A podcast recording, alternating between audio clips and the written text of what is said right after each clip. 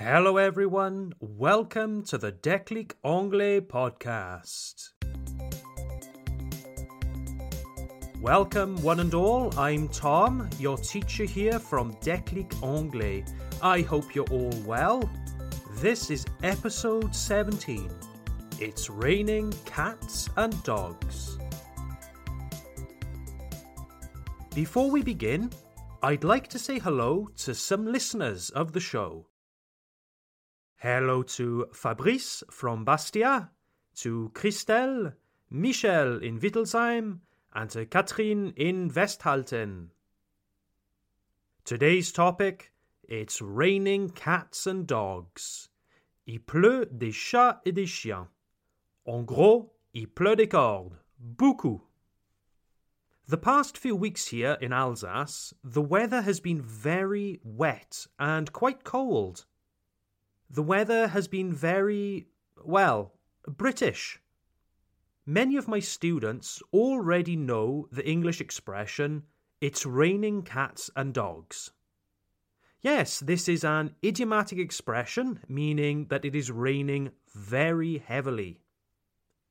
Now, it's a funny expression, and please feel free to use it, but to tell you the truth, I haven't heard someone say it's raining cats and dogs for a long time. As you know, Great Britain is quite a wet country, so we naturally have a lot of expressions and words relating to all kinds of rain.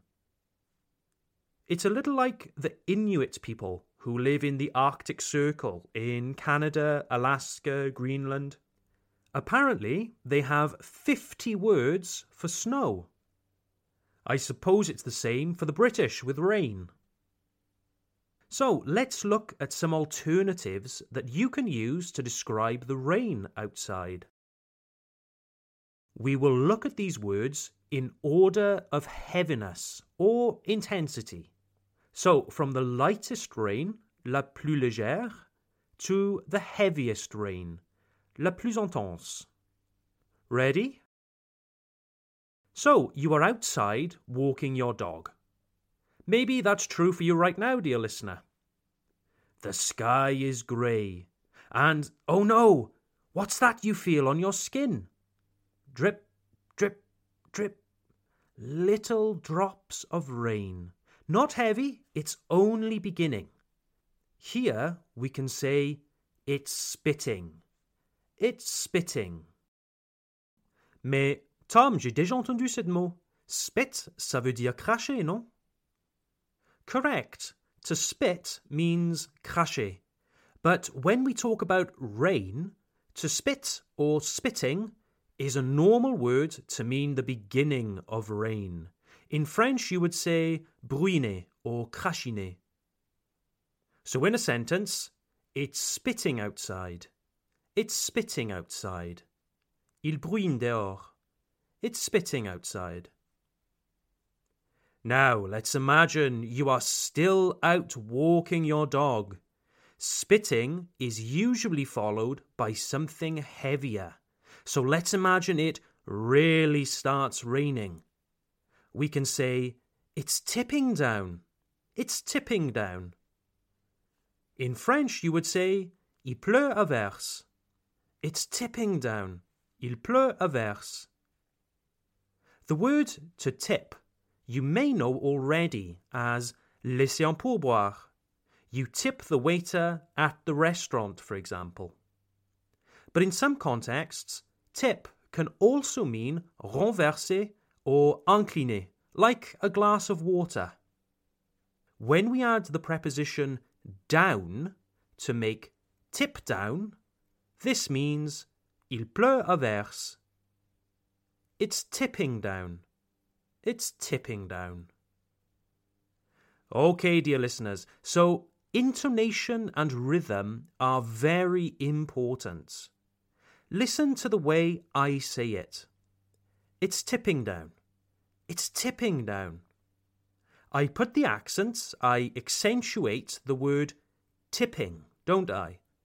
It's tipping down.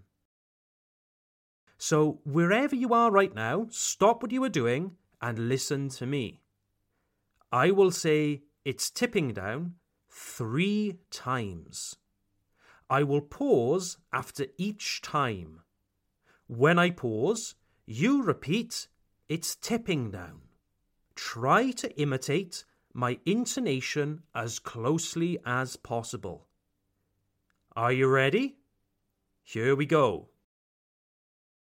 Number one. It's tipping down.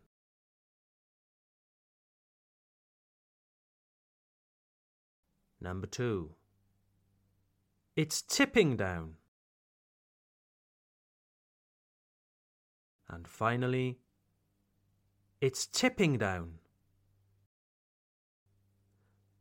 Okay, ladies and gentlemen, well done. Let's move on to our final expression. The British are known for having a dry sense of humour, and this is clear in our everyday expressions. On a very wet and rainy day, it isn't uncommon to hear someone enter a building and say, Nice weather for ducks. In French, beau temps pour les canards. Nice weather for ducks. Ducks are animals that love water. The rain isn't a problem for them. Nice weather for ducks. This expression is ironic, of course. The pause in the middle, nice weather for ducks, is optional. It depends on the level of irony you want to convey. So you can say, nice weather for ducks, or nice weather for ducks, as you want. Nice weather for ducks. Beau temps pour les canards. So there we have it, ladies and gentlemen. In summary, the expression, it's raining cats and dogs, is only one of hundreds of expressions about the rain in English. There are a lot to choose from. So, number one, when the rain is just beginning, it's spitting. Il bruine. It's spitting. When it's raining well, it's tipping down. It's tipping down. Il pleut à verse. It's tipping down. And finally, it's raining heavily all day, and so you comment to your friends, Huh, nice weather for ducks. Beau temps pour les canards. Huh, nice weather for ducks. I hope you've enjoyed this episode of the Déclic Anglais podcast. Have a great week and stay dry. Bye for now.